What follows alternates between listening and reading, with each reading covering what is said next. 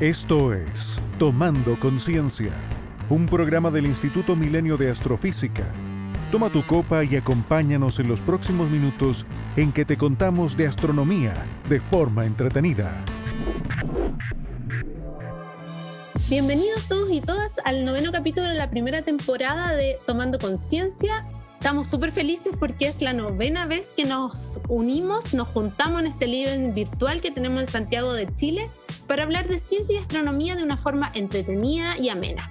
Mi nombre es Macarena Estrella Pacheco, encargada de divulgación y comunicaciones del Instituto Milenio de Astrofísica MAS. Y quienes tienen su asiento reservado en este living ya los conocen. Está la astrónoma y subdirectora del MAS, Manuela Zócali. Hola a todos. Hola Manu, está ahí bien sentada en su asiento de nuestro living virtual para hablarnos de algo interesante esta semana. Así es. Y también conocen a los astrónomos Álvaro Rojas Arriagada. Hola Álvaro. Hola, ¿qué tal? Y Rodrigo Contreras Ramos. Hola, hola. Bueno, y el quinto puesto está reservado a todos ustedes que nos escuchan y como siempre los invitamos a que nos dejen preguntas en las redes sociales después de escuchar nuestro podcast o incluso nos contacten a través de nuestro mail que encuentran en nuestra página web. Así que yo para esta conversación me serví un café bien cargado porque es un día que nos toca largo, día de trabajo largo, así que mm, mientras todos nos cuentan con qué está tomando conciencia, también les voy a pedir que al tiro nos cuenten qué vamos a hablar hoy en este capítulo. Así que no sé, ¿quién quiere empezar a contar? Les cuento yo quizá. Ya. Yo voy a hablar sobre de dónde vino la luna.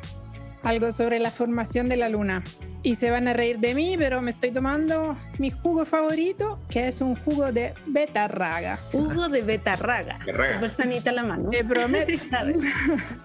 Bueno, nosotros en el MAS siempre nos hemos calificado como amantes de la luna, así que estamos felices de saber cuáles son las características de su formación. Y además, la NASA todos los años, más o menos en octubre, septiembre y octubre, celebra la Noche Internacional de la Observación Lunar, así que eh, siempre en el MAS nos unimos a esta celebración porque como les contaba, somos amantes de la luna, nos encanta observarla.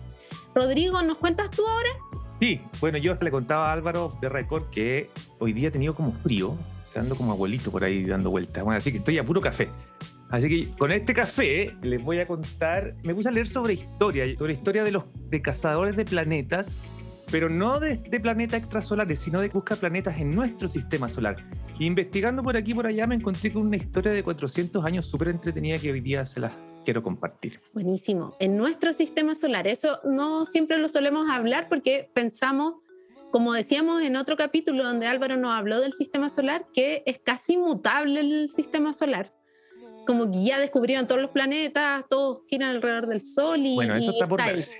Exactamente. Está por verse. Está por verse. Álvaro, cuéntanos tú. Bueno, yo también aquí, bueno, sirviéndome un- una copita de vino para acompañar esta conversación y también quedándome en el entorno local les quiero contar sobre otro objeto bastante prominente que sorprende bastante a la gente que lo observa por primera vez por un telescopio, que es Saturno.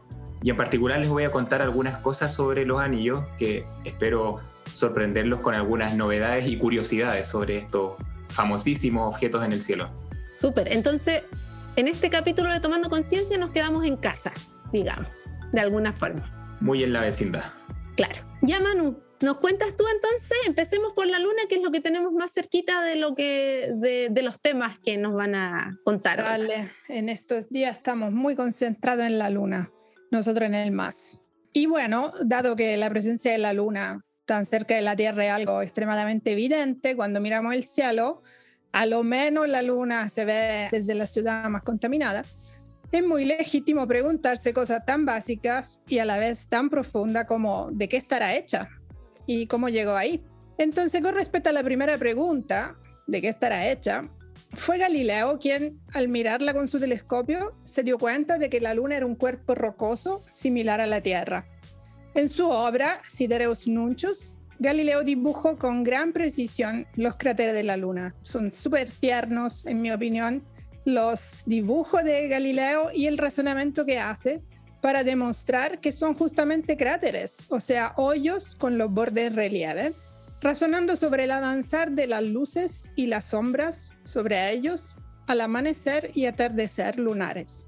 Su razonamiento es impecable y demostró sin ambigüedad que los cráteres eran evidentemente relieves, similares a las montañas y los valles de la Tierra. Y de ahí se instaló la primera evidencia de que la Luna estuviese hecha de rocas, posiblemente parecida a la Tierra. Aquí me voy a saltar muchos años de investigación intermedia, pero vamos al tiro a que la confirmación definitiva de esta idea la tuvimos cuando las misiones Apolo de la NASA llevaron el hombre a la Luna y de vuelta llevaron la rocas lunares a nuestros laboratorios. Ahí descubrimos que la composición química de las rocas lunares es sorprendentemente similar a la composición química de la roca terrestre, hasta en sus más mínimos detalles. Me refiero, por ejemplo, a la razón de varios isótopos del oxígeno y de otro elemento más, que es idéntica en la roca terrestre y en las lunares. Esta evidencia es un primer ladrillo hacia la hipótesis de que la Luna de alguna manera se podía haber originado junto a la Tierra o desde la Tierra, ser su hija de alguna manera. Un segundo ladrillo tiene que ver con la densidad de la Luna y de la Tierra. La densidad promedio de un planeta es algo relativamente fácil de medir. Basta con conocer su masa total y dividirla por el volumen, que se calcula a partir de su radio. En el caso de la Luna, su radio real se conoce desde un par de milenios, a partir de su radio aparente y de su distancia, que de hecho fue medida con sorprendente precisión por el astrónomo griego Hipparcos de Nicea unos 150 años antes de Cristo. Medir la masa de la Luna, sin embargo, fue un desafío bastante más complejo. Primeros intentos lo hicieron Newton y Laplace, intentando medir las alturas de las mareas, porque ya habían entendido que la luna influía sobre la marea. Pero estas mediciones están muy contaminadas por la existencia de corrientes marinas de otra naturaleza. Al final, mediciones bastante precisas de la masa de la Luna se lograron al final del 1800 a partir de las perturbaciones que nuestro satélite impone sobre la órbita de la Tierra alrededor del Sol. Con eso entonces se supo que la Luna parecía ser mucho menos densa que la Tierra, Cabe mencionar que también cuando pusimos un pie en la Luna, tuvimos confirmación certera también de la masa y de la densidad global de la Luna, basado en la aceleración de gravedad que sienten los cuerpos en su superficie. Ahora, volviendo a la densidad, sucede que la densidad promedio de todos los planetas rocosos es mucho más alta que la densidad de la roca más densa que están en su superficie.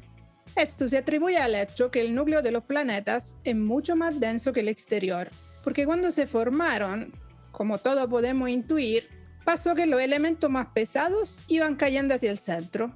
Entonces, por ejemplo, hoy en día en la Tierra sabemos que tiene un núcleo de hierro sólido en su parte más central, envuelto en una región de, hierro líquido, ambos mucho más denso que las rocas más pesadas. Y solamente en su zona más externa, la que llamamos el manto, la Tierra tiene una densidad parecida a la densidad de las rocas. De hecho, a la pasada le cuento que la Tierra es el planeta más denso de todo el sistema solar, globalmente. Mm. Y la Luna, pues la Luna es muy poco densa en comparación. Y más precisamente, su densidad promedio es muy parecida a la densidad del manto terrestre. Chan. ¿A qué se debe eso? Cuéntanos. Claro, cuando yo digo esa frase, que la Luna en su totalidad es como un trozo del manto de la Tierra, ya estoy insinuando una suerte de hipótesis sobre su origen. Tal vez algo le sacó un trozo a la Tierra y esto terminó siendo nuestra Luna. Esa es en realidad la teoría del gran impacto, que es hasta hoy la hipótesis favorita para explicar la formación de la Luna. Se hipotiza que un planeta del tamaño aproximado del actual Marte, planeta que hemos bautizado Teia, haya colisionado con la Tierra cuando ese estaba todavía en formación y por así decir le haya sacado un trozo. A partir de esta versión muy simplificada, podemos ir arreglando varias cositas que en un escenario dicho así no funcionarían. Por ejemplo, ¿de dónde venía ese planeta Tella? ¿Y qué fue de él? Eso último, de qué fue de él, nos preocupa menos, porque es plausible que, debido al fuerte choque, Tella haya salido volando, por así decir, y hoy esté, quién sabe dónde, fuera del sistema solar. Así que filo con Tella no, no nos preocupa, Obviamente en el choque se habría destrozado un poco también Tella, pero sus fragmentos se habrían vuelto a caer en la Luna o en la Tierra. Así que esto, bien. Oye, Manu, ¿y Sí. se podrían haber fusionado estos dos? ¿Así está esa hipótesis también? ¿O, o Es no? que Es si se imposible fusionan- saberlo, digamos. Si se fusionan Tella y la Tierra, ¿de dónde sale la Luna? No, claro, parte del material Eh, sale para claro. afuera y lo otro se junta y al final somos una Sí, mezcla de sí, tierra ahí- primigenia. Ahí llegamos, ahí llegamos, porque por ahí va la cosa. Ah, ya. Justamente porque existe el segundo problema. Ah. El problema más grave que hay que reconciliar es establecer de dónde venía Tella. Voy a llegar a tu pregunta, porque si Tella se hubiese formado cerca de la Tierra, debería haber tenido aproximadamente la misma velocidad orbital de la Tierra. Y en ese caso entonces no es plausible que se haya generado un choque a alta velocidad relativa entre los dos cuerpos, porque estaban en la misma órbita moviéndose básicamente juntos. Para que el choque fuese muy fuerte, lo cual es necesario para sacarle un trozo a la Tierra, es necesario hipotizar que los dos planetas hayan tenido una velocidad relativa muy grande y eso puede haber pasado solamente si Tella hubiese nacido en una zona más externa o más interna del sistema solar y por alguna perturbación se hubiese salido de su órbita cruzando el sistema solar con un ángulo grande con respecto a la órbita de los demás planetas, digamos transversalmente, por así decir. En este caso puede haber chocado fuerte contra la Tierra. Pero si Tella hubiese nacido en una zona lejana del sistema solar, no importa dentro o afuera, su composición química hubiese sido distinta a la de la Tierra y algún resto de ella tendría que haber quedado en el manto de la Tierra o de la Luna. Veríamos traza de fragmentos de un cuerpo con composición química muy distinta. Para arreglar esto, entonces, lo que tenemos que hipotizar es que como consecuencia del choque, justamente como decía Rodrigo, hayan salido volando muchos pedacitos, tanto de Tella como de la Tierra. Todas esas piedrecitas se habrían mezclado entre sí, pasando a formar un disco alrededor de la Tierra, ya homogéneo porque se mezclaron las partes de los dos planetas, y a partir de este disco, algunos pedacitos se habrían caído de vuelta a la Tierra, mientras que otros se habrían juntado a formar la Luna. Y eso explicaría por qué el manto de la Tierra y la Luna tienen idéntica composición química y densidad. Ambos vienen de los fragmentos de este choque bien mezclados entre sí. Y bueno, esa es la mejor hipótesis que tenemos hasta ahora para explicar de dónde salió la Luna.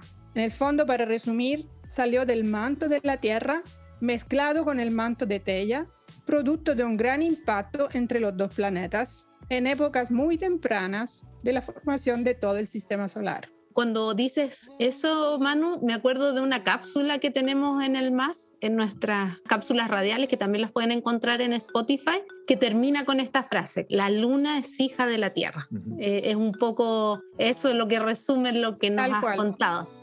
Sí, entonces sería la teoría más plausible, la que más aceptan. Hay otras que son igualmente posibles o esta realmente es la que ya tiene convencidos a casi todos. es por lejos la más plausible, la más estudiada, en el sentido que los esfuerzos de investigación van más bien en intentar arreglar las pequeñas cosas que todavía podrían no encajar, que tienen que ver prevalentemente con los detalles de la composición química de los dos planetas, más que formular una cosa nueva. Hace mucho que ya no, no se intenta siquiera formular otra hipótesis. Como bien evidente que debe haber sido hija de la Tierra, como, como lo mencionaba.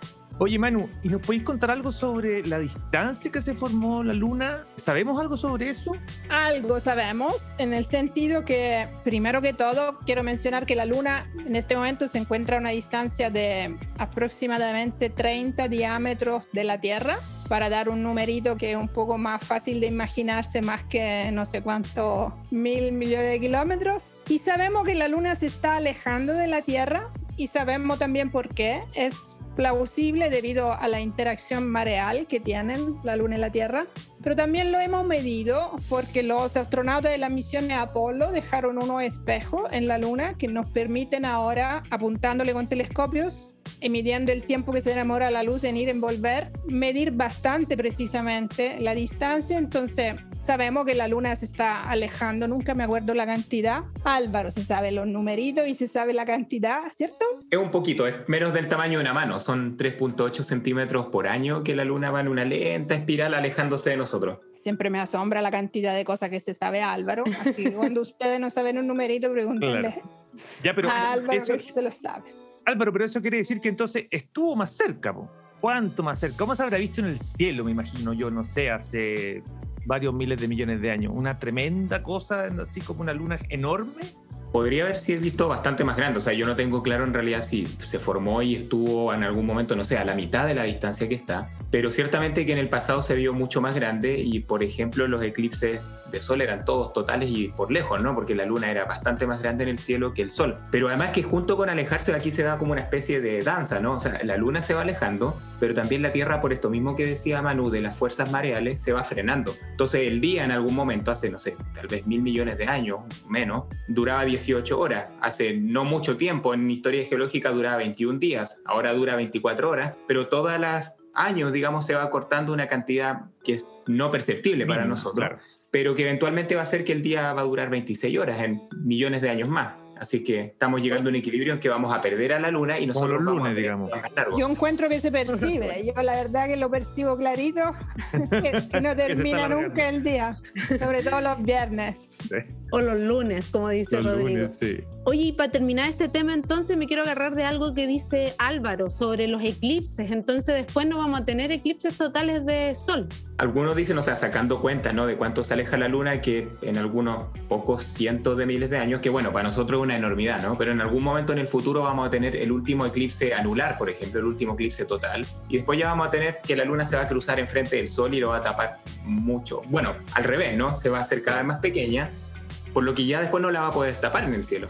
Y vamos a tener unos eclipses anulares bastante más, más fome.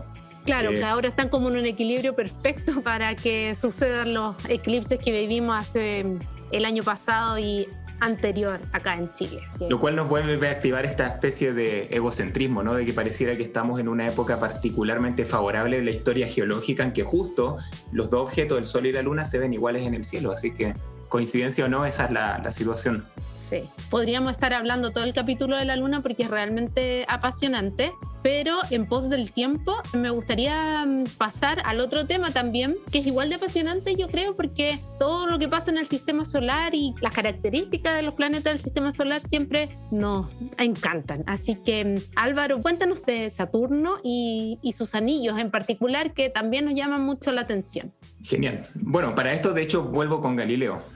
Una de, las, de los objetos que observó Galileo con sus primeros telescopios que él se hizo por ahí por el, invierno allá de 1610 fue que justo lo apuntó a Saturno. Y bueno, Saturno era el planeta más lejano que se conocía hasta entonces, ¿no? de, todos los planetas conocidos desde la antigüedad, era el que se sabía que estaba más lejos. Qué tan lejos no se sabía, pero era el más lejano. Y lo que vio Galileo a él lo sorprendió. Él vio un objeto que parecía ser la fusión de tres cuerpos. Entonces él de hecho le escribió una carta a alguien diciendo que él veía que Saturno eran en realidad tres cuerpos pegados y que el del medio era tres veces más grande que los otros. En algún otro momento lo observó, creyó que estaba viendo una especie de planeta con oreja.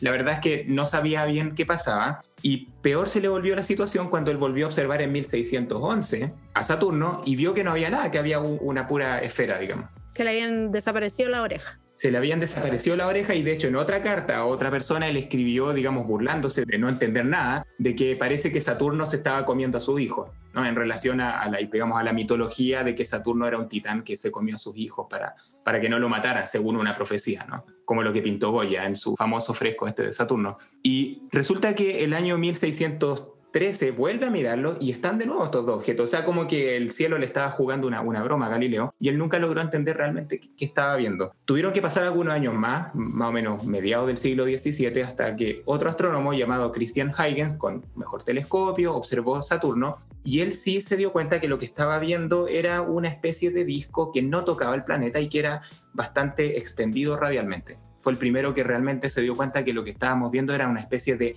anillos en torno a Saturno.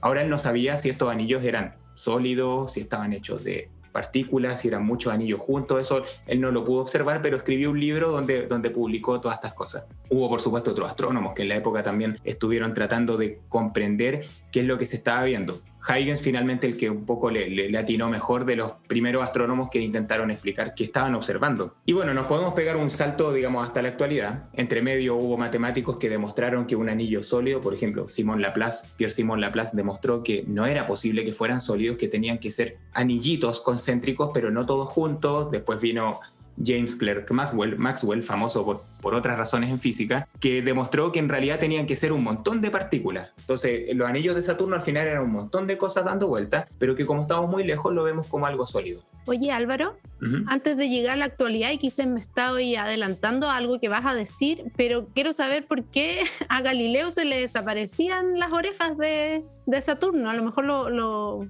ibas a decir ahora, pero quería plantear esa pregunta. Sí, sí, de hecho tiene, tiene que ver con lo, que le, con lo que les quería contar ahora, un poquito para decirles al tiro la respuesta, digamos, de qué están hechos los anillos, ahora que se supo desde bastante tiempo que eran partículas. Mayoritariamente, o sea, un 99%, digamos, si lo vemos por su composición química, los anillos están hechos de agua, literalmente, 99% agua, o sea, es como, no sé, como que estuvieran hechos de agua mineral, porque es bastante pura el agua, y tiene ciertas cantidades de polvo, impurezas, pero en el fondo son cristales o partículas de agua. Y eso explica en parte por qué los podemos ver. O sea, estamos viendo miriadas, una cantidad ingente de partículas que dan todas vueltas a Saturno en una estructura bastante plana pero bastante extendida y que si uno pudiera hacer un zoom vería que son pequeñas partículas que van desde micrones, o sea, básicamente desde el tamaño típico de partículas de polvo, hasta metros y en algunos casos cientos de metros. O sea, podrían llegar a ser rocas bastante grandes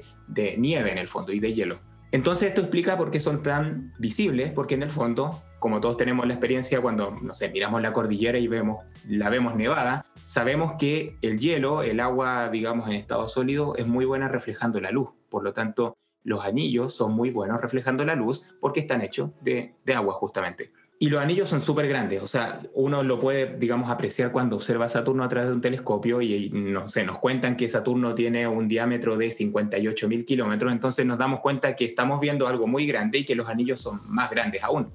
Y los anillos se extienden desde más o menos 67 mil kilómetros hasta 140 mil kilómetros, que si lo pensamos es el equivalente más o menos a la mitad de la distancia entre la Tierra y la Luna. Así que en términos, digamos, humanos son súper, súper grandes. Ahora quizás lo sorprenda con este otro detalle, y aquí sí respondo lo que me preguntabas, Maca, que siendo una estructura que está muy, muy extendida ecuatorialmente, digamos, alejándose del planeta, en términos de su grosor son muy delgados. El grosor típico de los anillos de Saturno es entre los 10 metros, y no me equivoco, 10 metros a un kilómetro.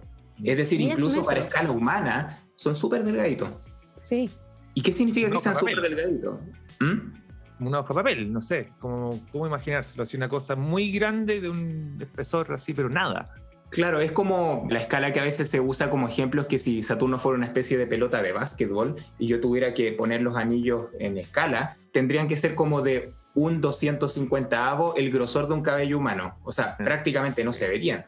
y de hecho hay imágenes de sondas que han llegado hasta Saturno en donde han tomado los anillos casi, casi de canto, porque de canto no se ven, pero casi de canto, y se ve que efectivamente es una línea muy, muy, muy finita, pero muy extendida hacia los lados. Entonces significa que son un sistema súper, digamos, complejo y súper ajustado de manera muy fina, ¿no? Y esto tiene que ver de nuevo con fuerzas gravitacionales. Tiene que ver incluso con cómo se formaron. en el fondo, esa es lo que nos lleva a lo siguiente. Una vez que sabemos que estos anillos son esta cosa tan curiosa, digamos, ¿cómo se formaron? Hay varias hipótesis, pero la más aceptada es que quizás lo que sucedió es que una pequeña luna hecha de hielo, un objeto relativamente grande, pero no tan grande, se acercó demasiado a Saturno en algún momento en el pasado y fue destruido por las fuerzas de marea. Y aquí ya creo que segunda o tercera vez que en este rato hablamos de fuerza de marea. Se refiere básicamente a que cuando yo me acerco mucho hacia un objeto masivo, que puede ser un asteroide acercándose a la Tierra, pero sobre todo objetos como, no sé, un cometa o una bola de hielo acercándose a un gigante como Saturno, lo que va a sentir este objeto es que lo están tironeando porque las fuerzas gravitacionales no son iguales para una partícula que está parado a un lado y al otro de esta luna, entonces el efecto neto es como que la estiro. Si se acerca mucho, este objeto se va a estirar tanto que va a vencer las fuerzas de cohesión interna, que para una bola de hielo no son muchas, y se rompe. Y esto que se rompe queda permanentemente roto. Las partículas no se van a poder volver a juntar porque siempre las fuerzas de marea las van a tratar de separar. Y entonces esto es lo que se supone que pasó. Y el objeto en cuestión que supuestamente se rompió no era muy masivo. Se estima que contiene, de hecho, bueno, los anillos actualmente de Saturno contienen más o menos el equivalente en agua a la mitad del casquete antártico, así que es un montón de agua, pero si lo pensamos para un planeta gigante no es mucha. Y eso explica por qué son tan delgaditos estando distribuidos en un espacio tan grande hacia afuera, digamos, del planeta. Ahora, ¿cuándo pasó esto? Que es la siguiente pregunta, ¿no? Supongamos que me creen lo que les acabo de contar. Se destruyó esta cosa, formaron los anillos. Te creemos todo.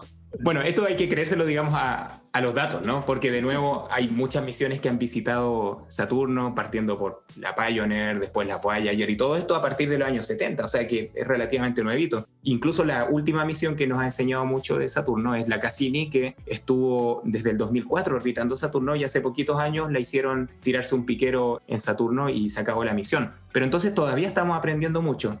Y una de las cosas que se ha aprendido últimamente es que posiblemente los anillos son bastante jóvenes. ¿Qué tan jóvenes? Entre 10 y 100 millones de años. Y ustedes me van a decir, oye, no, es un montón de tiempo, ¿no? Pero como dice Rodrigo, pensando como astrónomo, eso no es nada, ¿no? pensemos que Saturno, al igual que, bueno, el sistema solar en general, se formó por ahí, qué sé yo, unos 4.000, 4.500 millones de años, pongamos ese rango amplio, ¿no? Pero estamos hablando de que entonces estos se formaron más o menos en la misma época en que en la Tierra estaban surgiendo los mamíferos, entre 10 y 100 millones de años, habían dinosaurios, estaban apareciendo los mamíferos y supuestamente en ese momento se formaron los anillos de Saturno. ¿Cómo sabemos eso? O sea, ¿cómo le medimos la edad a los anillos? Tiene que ver fundamentalmente con sondas como la Cassini, esta última gran eh, misión exploratoria a, Saturno, que logró determinar la masa total de los anillos y se dio cuenta que era relativamente modesta. Y se dio cuenta de otro detalle que pasó un poquito colado en lo que yo les mencioné hace un rato atrás. Yo les dije que los anillos son muy visibles porque reflejan muy bien la luz.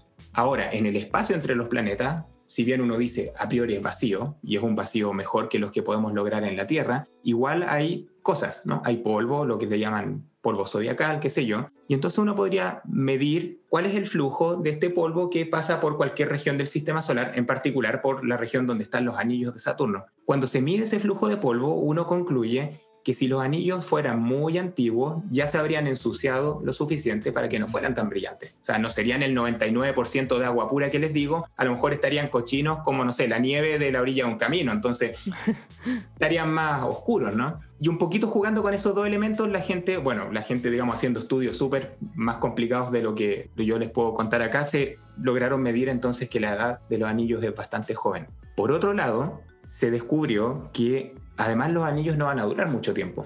También, en parte por la misión eh, Cassini, y bueno, esto se sabía desde la Voyager, desde la primera vez que logramos llegar cerca a Saturno, más o menos se dieron cuenta de que parece que los anillos estaban perdiendo masa. Y la pierden porque rayos ultravioleta bombardean estas partículas de hielo, ionizan parte de esta agua, digamos, y esa agua como se carga eléctricamente empieza a seguir las líneas del campo magnético de Saturno y termina yéndose ese material lentamente hacia el planeta Saturno. Empieza, digamos, Saturno se está comiendo su anillo. Pero también la Cassini, en este piquero que les decía que se mandó hacia Saturno cuando terminó la misión, pasó justo en el espacio entre los anillos y Saturno y se dio cuenta que además hay material que por el lado interno de los anillos está sencillamente cayendo y lloviendo hacia Saturno. Entonces, en promedio, hay un numerito, una analogía que dicen por ahí que Saturno pierde cada media hora el equivalente a una piscina olímpica de agua, posiblemente más que a nosotros nos parece un montón, pero de nuevo, estamos pensando en algo bastante grande. Pero si uno va sumando eso con el tiempo, y dado que ahora sabemos cuál es la masa de los anillos, se ha concluido que los anillos no deberían durar más de 300 millones de años más,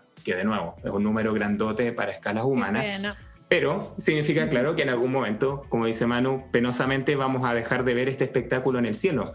Lo cual relacionado a la luna de nuevo nos, nos vuelve a picar nuestra, digamos, egocentrismo y nosotros podríamos decir, bueno, estamos justo entonces viendo los anillos de Saturno en lo que es como su vida adulta, ¿no? No están jovencitos, todavía no han muerto, están ahí, justo ahora, ¿no? Que estamos nosotros, qué coincidencia. Pero con esto, ¿sí, sí, Manu?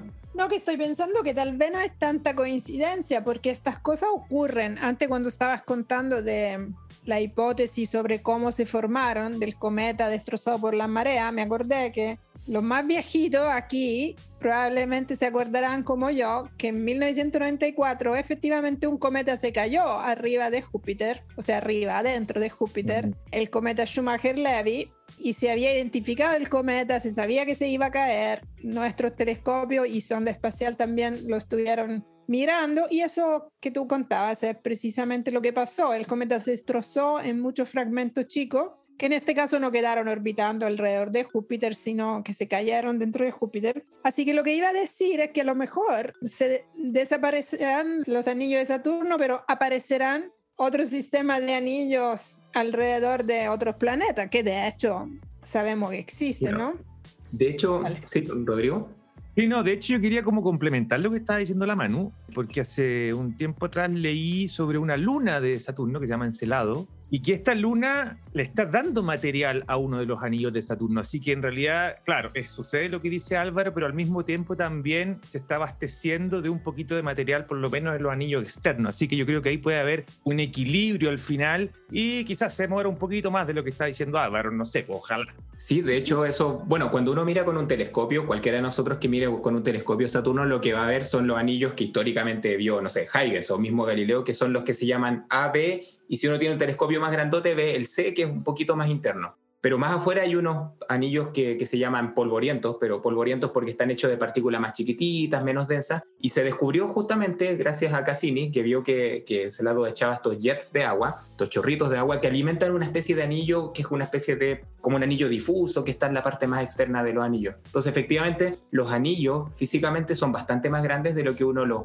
puede observar con un telescopio, así que en parte hay una especie de balance. Pero cerrando este punto y también recogiendo lo que dice Manu, efectivamente uno está tentado a decir que vivimos en, una, en un momento privilegiado del sistema solar, pero es cierto que, claro, estamos viendo los anillos de Saturno, pero hay que tomar en cuenta que Júpiter Neptuno y Urano también tienen anillos. De hecho, se descubrieron ellos en general con las Voyager, no los descubrimos hasta súper poquito. Y son anillos que justamente uno podría decir, quizás hace 10 millones de años, esos anillos eran súper prominentes y a lo mejor si hace 10 o 100 millones de años hubiéramos mirado Neptuno, Urano o Júpiter, los hubiéramos visto con anillos súper grandotes y a lo mejor Saturno sin anillos. Entonces, así como vienen, se van, ¿no? Puede que... Y además se ensuciaron quizás, entonces Justamente. no los vemos, claro son más opacos, han perdido masa, están más cochinos, se ven menos, ¿no? O algunos que son de polvo, que a lo mejor es lo que va quedando de lo que fue antes un gran anillo de hielo, hecho de partículas de hielo. La verdad no lo sabemos, pero nos indica un poquito que no necesariamente estamos en una época especial, sino en una época cualquiera de estas cosas que cambian con el tiempo finalmente.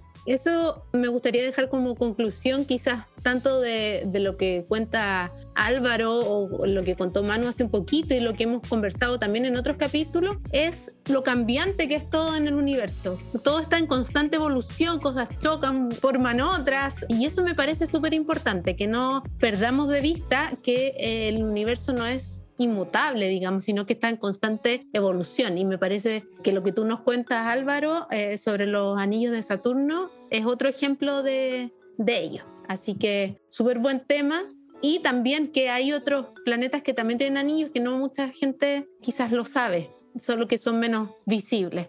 Rodrigo. Yo creo, Álvaro, que faltó una pequeña cosita que nos contara y que tiene que ver con la pregunta de la maca. ¿Por qué a veces se veían la oreja o, los anillos y a veces no? Eso a mí no me quedó tan claro. No, a mí no me quedó, no me sentí contestada, así que Álvaro, porfa, te doy medio segundo, no, medio minuto para que me contestes mi pregunta. Bueno, la jugarreta que le jugó el universo a Galileo tuvo que ver justamente con lo que les contaba de que los anillos son súper delgaditos y bueno, Saturno tiene una cierta inclinación de su eje, parecida a la de la Tierra, de hecho, eh, inclinación con respecto a su plano orbital. Entonces, en alguna parte de la órbita de Saturno, los anillos quedan justo alineados con la eclíptica, o sea, con nuestra línea de visión en el cielo, y los dejamos de ver sencillamente porque lo estamos viendo de canto. Y como les conté que son tan, tan delgaditos, imagínense desde una distancia de miles de millones de kilómetros, no, no los vemos. Así que eso justo le pasó a Galileo, no es algo que pase, digamos, cada pocos años, pero sucede y le sucedió a Galileo justo cuando estaba tratando de entender qué pasaba. Ya, perfecto. Ahora sí, me quedó súper claro.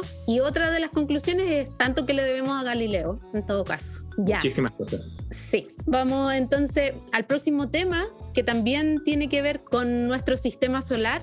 Súper apasionante de Saturno, súper apasionante la Luna. Así que otro tema tan interesante como el que nos va a contar Rodrigo, vamos a, a empezar a conversar ahora. Dale, Rodrigo. Vamos entonces. Entonces, la historia que yo que les quiero contar hoy comenzó hace bastante tiempo, digamos, cuando empezamos a observar el cielo con, con detención. Para nuestros antepasados, digamos, los puntos luminosos que se veían en el cielo eran estrellas. Eran solo estrellas, salvo algunas de ellas que se movían entre medio de las constelaciones. Y estas estrellas, digamos, entre comillas, que ellos veían, digamos, moverse, son las que fueron llamadas planetas, que básicamente es una palabra que deriva del griego y que en español se traduce como vagabundos. Así que hasta la invención del telescopio de Galileo, nuevamente hablamos de, él, ¿cierto? Los planetas que conocíamos acá eran cinco: Mercurio, Venus, Marte, Júpiter y el más lejano, como decía Álvaro, Saturno. La Tierra no era considerada un planeta y solo entró en esa categoría cuando Copérnico ¿cierto? y Galileo pusieron al Sol en el centro del sistema solar. Así que ahí recién nos quedamos con seis. Y durante toda la historia fueron seis planetas, digamos, hasta que todo cambió la, el 31 de marzo de 1781. Esa noche, eh, el astrónomo William Herschel vio algo a través de su telescopio que no se veía tan puntiforme, digamos, como todas las demás estrellas. Y además, durante las noches siguientes, notó algo aún más raro. Se movía y no era un hombre. Eso lo tenía, lo tenía clarísimo. Así que Herschel, bueno, no sabía lo que era, porque además en ese tiempo nunca nadie sabía ni siquiera imaginado que pudiera existir otro planeta en el sistema solar. Así que supuso que era un cometa, a pesar de que él no podía ver ni la cola ni la, ni la coma de este, de este objeto. Y Herschel lo bautizó como George. Bueno, y un año más tarde, este objeto le cambiaron el nombre a Urano. Así que ya saben, casi, casi, casi tenemos un planeta que se llama Jorge. Así después ¿Y por qué? Cuenta por qué. Porque, claro, porque él, él, está viviendo en Inglaterra y un poco para devolverle el favor al rey Jorge III le puso este nombre. Así que, pero los franceses alegaron, alegaron de inmediato, o sea, fue un, una pelea entre... Como se podrán imaginar, claro, fuera de la isla a la gente no le gustó mucho, ¿no? En el continente. Así que no le aceptaron el nombre y finalmente quedó como Urano, que además tenía toda la relación con los dioses romanos, así que está, estaba bien. Bueno, pero resultó que Herschel no era la primera persona que había visto Urano en la historia un siglo antes había sido observado por un astrónomo inglés que erróneamente catalogó este objeto como una estrella.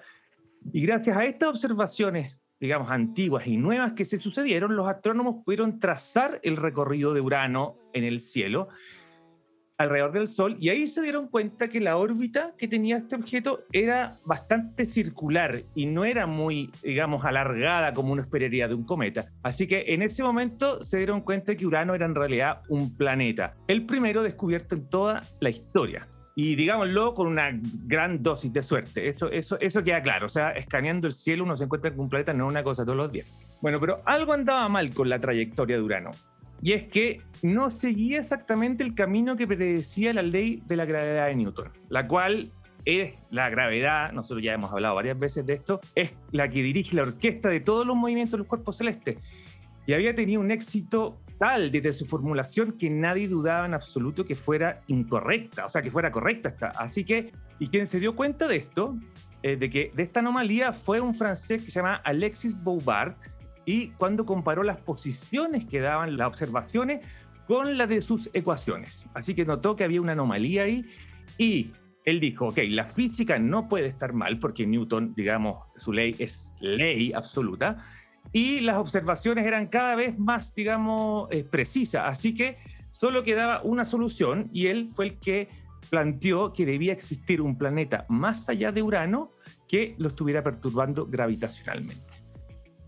Bueno, una cosa es decir que existe un planeta, ¿cierto? Más allá y que no vemos, y otra muy distinta es encontrarlo, ¿cierto? Y no se trata de agarrar un telescopio y buscar por todo el cielo, o sea, es una empresa imposible hacerlo. Así que, y hay que hacer, imagínense los cálculos que hay para hacer algo así, o debe ser unos cálculos peludísimos, no sé, yo creo que es, es para genio, estas cosas son, son para genios nomás. Y bueno, y ahí es donde aparece eh, en escena el astrónomo Urbain Le Verrier, un francés, el cual el eh, igual que Bouvard, era un astrónomo, pero no de esos astrónomos que se pasan la noche mirando a través de un telescopio, sino que uno de esos que tiene los pizarrones llenos de fórmulas en el día de hoy, por ejemplo. Es lo que nosotros hoy día llamamos un astrónomo teórico. Y Le Verrier se sentó en su escritorio y usando las leyes de Newton logró encontrar la formulación matemática que según él le daba la ubicación perfecta de este planeta. Entonces, para verificar sus cálculos, Le Verrier obviamente necesitaba de un telescopio, pero en el observatorio de París, donde él, digamos, vivía, se lo negaron de inmediato. Entonces se dio cuenta que tenía solo una alternativa más, y era escribir a una carta a un tal Johann Gale, un astrónomo que trabajaba en el observatorio de Berlín. Eh, era el único contacto que tenía, pero el único problema que, que había acá es que él un año antes había recibido la tesis de Gale y él no le había contestado nada. O sea, se había hecho loco con la tesis de Gale. Así que ahí le vino todo el arrepentimiento. Pues, ¿Cómo, cómo, cómo lo soluciono esto? Así que le Ahora le iba a pedir un favor más encima. Exactamente, entonces no sabía qué hacer. Se tuvo que arrastrar nomás y escribió una carta donde algunos parrafitos así que halagaban la tesis. Oye, Gail, qué buena tu tesis, ¿te puedo pedir un favor? Así como tal cual. Y, y, bueno, y Gale, que no era una persona, digamos, al parecer no era rencorosa, eh, tomó con gusto este desafío porque además al final de cuentas él tenía como el mapa del tesoro en sus manos, así que quería probar. Bueno, y aquí es cuando yo diría que en realidad a Leverrier se le alinearon los astros, porque el director del Observatorio de Berlín tampoco estaba ni ahí con la idea de, de buscar otro planeta, porque encontraba que era una pérdida de tiempo. Pero justo la noche del 23 de septiembre de 1846, cuando llegó la carta a Berlín, ese día estaba de cumpleaños, iba a celebrar su cumpleaños el director, así que le dijo a Gale, que trabajaba ahí, que dejaba el observatorio para uso libre. Y Gale agarró el telescopio, se puso a observar a medianoche y después de una hora apareció un objeto, ¿cierto?, que no estaba en los mapas estelares. Y bueno, la razón era muy simple, es que ese objeto no era una estrella, ¿cierto? Era Neptuno, muy cerca de donde Le Verrier había dado su, digamos, su pronóstico. Así que, bueno, yo creo que este es quizás uno de los triunfos más importantes para la ciencia predictiva y más aún para la teoría de Newton, ¿cierto? Desarrollada dos siglos atrás. Porque la ley de Newton al final no solo era capaz de explicar lo que podíamos ver, sino que también lo que no podíamos ver. Es una cosa realmente impresionante, veo yo. La, Le Verrier había descubierto un planeta no a través de un telescopio como lo hizo Herschel, por ejemplo, sino que a través de las matemáticas, un lápiz y un papel. O sea, realmente un, maestro. Y bueno, Le Verrier con todo esto se transformó en una estrella, una estrella absoluta en Francia, y después quiso ir por más. Ya había encontrado Neptuno y dijo, no, yo esto, me gustó esto de la fama, así que vamos a seguir tratando de, de, hacer algo. Y se fue al estudio interno del sistema solar. Entonces se puso a ver cómo se comportaban las órbitas de los planetas internos. Mercurio, Venus, la Tierra, qué sé yo, y Marte. Y todo andaba perfecto, salvo por Mercurio. Mercurio parecía a él le pareció que era como el Urano del sistema solar, digamos, externo. O sea, Mercurio le estaba diciendo nuevamente que posiblemente había un planeta ahí. Y Le Verrier dijo, sí, ok, hay un planeta, y algunos lo habían visto, otros no, así que al final él lo bautizó como el planeta Vulcano. Pasó el tiempo y en realidad el planeta Vulcano nunca nadie lo pudo confirmar, así que finalmente la idea fue desechada y hoy sabemos que Vulcano era solo una ilusión, nunca existió. Bueno, pero durante mucho tiempo nadie más puso mucha atención al problema que presentaba la órbita de Mercurio, porque nadie podía imaginar que esta anomalía escondía algo tremendamente revolucionario. Bueno, nadie salvo un genio como Albert Einstein. Einstein fue el que se dio cuenta que la ley de gravedad de Newton en realidad no era correcta, algo que nadie había osado en la historia de decir. Y en realidad la ley de Newton no es que no fuera correcta, es correcta, pero no es completa, digamos. Y él fue el que, digamos, lanzó la teoría general de la relatividad y con eso, digamos, el problema con Mercurio fue solucionado. Y hoy sabemos que en realidad la gravedad no es una fuerza, sino que es la curvatura del espacio-tiempo, un tema alucinante que quizás en otro momento podemos hablarlo. Pero volvamos al sistema solar externo, donde a principios del siglo XX se seguía pensando que la órbita de Urano no coincidía con lo predicho por la ley de Newton. Y esto gatilló la búsqueda de un nuevo planeta, y esto culminó con el descubrimiento de Plutón en 1930. O sea, Plutón en realidad se empezó a buscar por las anomalías de los planetas que ya conocíamos. O sea, todo derivado de la ley de Newton. Sin embargo, años más tarde quedó claro que Plutón era un objeto demasiado pequeño y su masa no era suficiente como para alterar las órbitas de los gigantes, digamos, que estaban ahí cerca. Así que finalmente, en 1990, las mediciones que hizo la Voyager de Urano y Neptuno permitieron calcular con un valor súper preciso las masas de estos dos planetas y rehaciendo después los cálculos de las órbitas, se veía que Urano no mostraba irregularidades, así que ya no era necesario un nuevo planeta. Bueno, de ahí en adelante todo parecía comportarse como lo esperado hasta que se observaron movimientos anómalos, esta vez no en planetas, sino que en algunos objetos del cinturón de Kuiper, que es como un anillo, digamos, de los restos del sistema solar, de cuerpos helados que están más allá de Neptuno, muy parecido al cinturón de asteroides que tenemos entre Marte y Júpiter, y bueno, Plutón es parte de, este cinturón de Kuiper. Y resulta que dos astrónomos, Mike Brown y Konstantin Batygin, se pusieron a estudiar estos objetos lejanos del cinturón de Kuiper y notaron que algunos de ellos mostraban unas órbitas súper raras. Y la explicación de ellos hoy día es que tiene que existir un planeta muy lejano, de unas 10 veces la masa de la Tierra, que está alterando la órbita de estos objetos. Esto es hoy. Actualmente hay gente dedicada a buscar este planeta, pero hasta hoy día digamos, sin éxito. Algunos creen que no existe y que estamos sesgados en el sentido de que nuestras observaciones, digamos, nos hacen ver solamente estos objetos raros y si en realidad nosotros miráramos todo el sistema solar, veríamos que estos objetos no son tan raros. Ah, por ahí, por ahí va lo que algunos piensan. La cosa clara es que queremos la foto. Sin foto no hay planeta, no hay planeta nuevo, nadie va, va digamos, a celebrar sin esa foto. Y mientras no tengamos la imagen de ese planeta, no sabemos si en realidad será el próximo Vulcano o va a ser el próximo Neptuno. Vamos a tener que esperar un poquito para conocer la respuesta, pero lo interesante también es que en nuestro país se están construyendo unos tremendos telescopios y quién sabe si algún astrónomo, astrónoma chilena, chileno descubre este nuevo integrante del sistema solar. Una última cosa, dime. ¿Cómo se llama este planeta? ¿Tiene un nombre? Planeta 9. El planeta, 9. Sería el planeta 9 porque es el noveno, pero de ahí habría que, digamos, digamos, yo creo que no se puede poner el nombre que uno quiera. Aquí está la, la, comunidad astronómica, hay reglas para poner el nombre a los planetas al menos. Bueno, yo quería cerrar con Mike Brown, este astrónomo que es el que lidera esta búsqueda, porque él fue el que también lideró el descubrimiento de Eris. Eris es un objeto del cinturón de Kuiper con dimensiones muy parecidas a las de Plutón, y su descubrimiento derivó en la salida de Plutón de la categoría de planeta y algunos a Mike Brown lo llaman el hombre que mató a Plutón. Bueno, él también es el hombre que está liderando la, búsqueda de este hipotético planeta en los confines del sistema solar y de encontrarlo, irónicamente, se conocería como la persona que mató y descubrió el planeta 9. Así que con eso los dejo. Sigue la búsqueda. De hecho, hay mapas donde buscar. No es necesario buscar en todo el cielo. Estos astrónomos ya han dado un poco las pistas de dónde uno debería buscar, pero obviamente no es una tarea fácil. Debe ser un objeto muy, muy pequeño, digamos, a esa escala, muy débil. Así que es una empresa que se viene y hay mucha gente interesada en esto. Oye, yo quiero saber cuáles son las dificultades más grandes para encontrar este planeta 9. Solo pensando, y es muy tonto lo que voy a decir, pero quiero que tú me lo respondas, hemos encontrado tantos planetas extrasolares que pareciera como que casi es trivial encontrar planetas. Entonces, me gustaría como que reflexionar respecto a eso. ¿Por qué entonces ha sido tan difícil encontrar este planeta nuevo?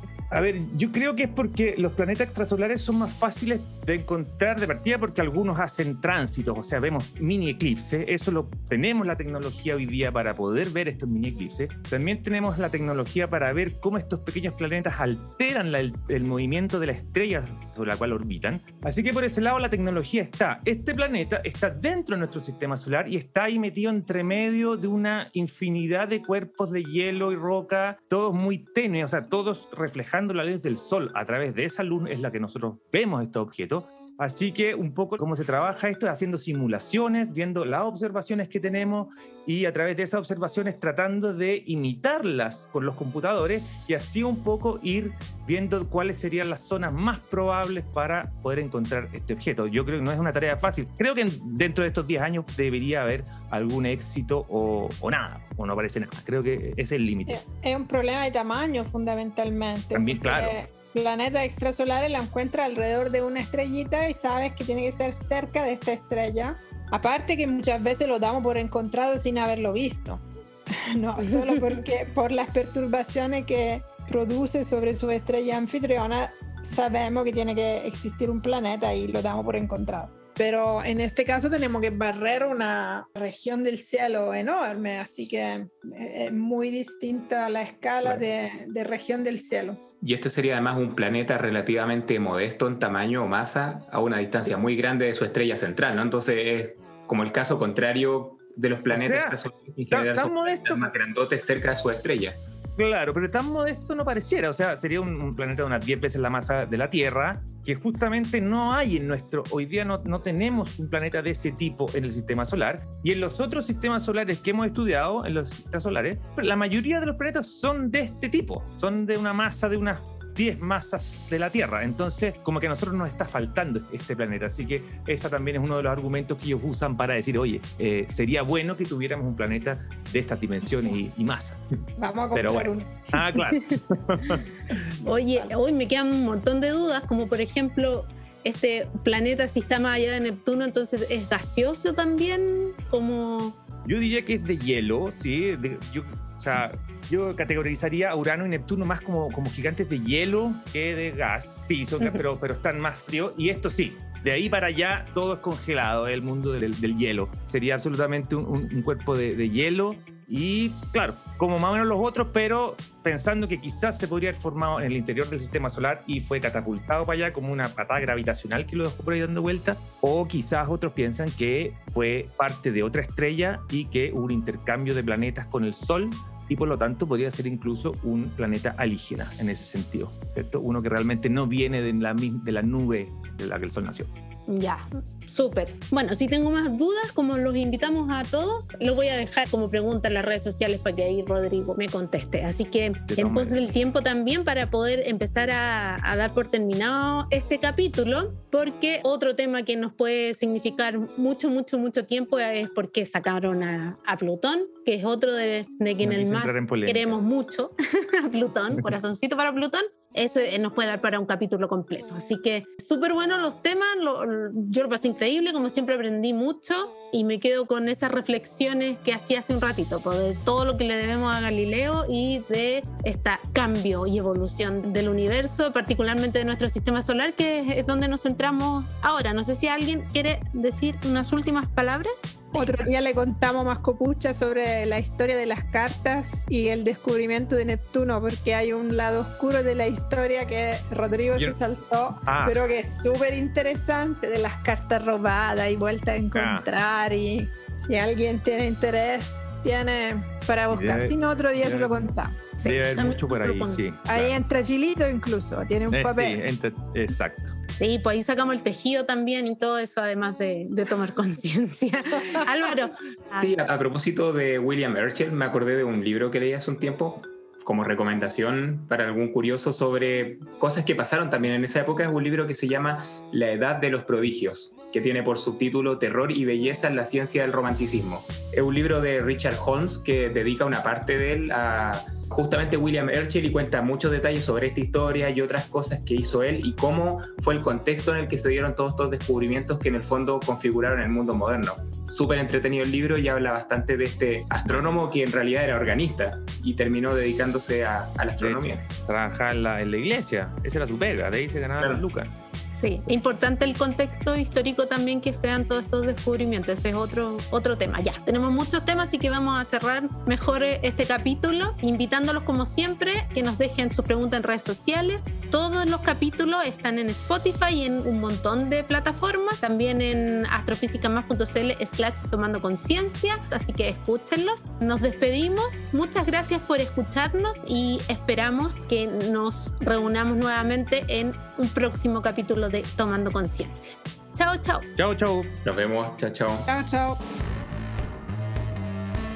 Esto fue Tomando Conciencia del Instituto Milenio de Astrofísica. Revive este y otros capítulos en las redes sociales del MAS. Búscanos como arroba astrofísica más.